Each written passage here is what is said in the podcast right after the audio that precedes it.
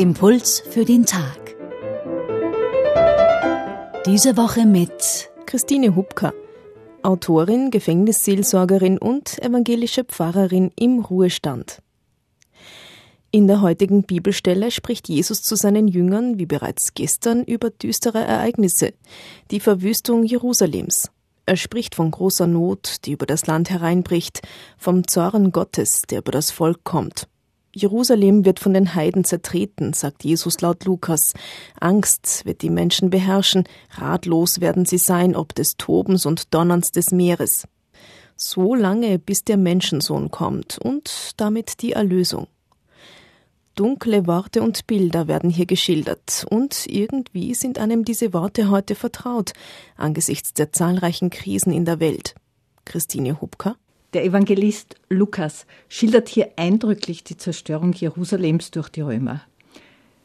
Die Katastrophe kann ich heute, wo nicht weit von Wien auch Städte zerstört werden, viel besser nachvollziehen als noch vor ein paar Jahren. Es ist nämlich egal, mit welchen technischen Mitteln eine blühende Stadt zerstört wird und wodurch die Menschen, die dort wohnen, umkommen. Das Ergebnis ist immer dasselbe. Ich lese diesen Abschnitt aus dem Lukas-Evangelium so wie die Generationen vor mir aus der Perspektive der Zuseherin. Von einem sicheren Platz aus, mir fällt kein zerstörtes Haus auf den Kopf. Ich muss nicht um mein Leben fürchten. Aber dennoch machen mich solche Bilder und Ereignisse bang. Hört das denn nie auf? Und wo ist in dem ganzen Elend Gott?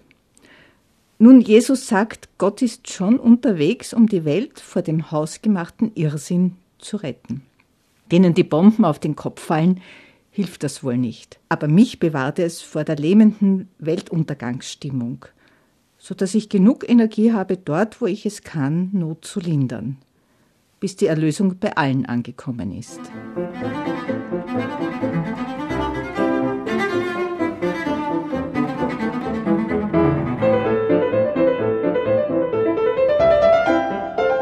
Impuls für den Tag. Diese Woche mit Christine Hubka, evangelische Pfarrerin im Ruhestand, Gefängnisseelsorgerin und Autorin.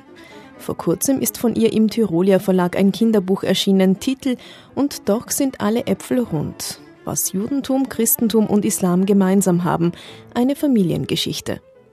Wenn Sie die Bibelstelle von heute nachlesen wollen, sie steht im Lukasevangelium Kapitel 21, die Verse 20 bis 28.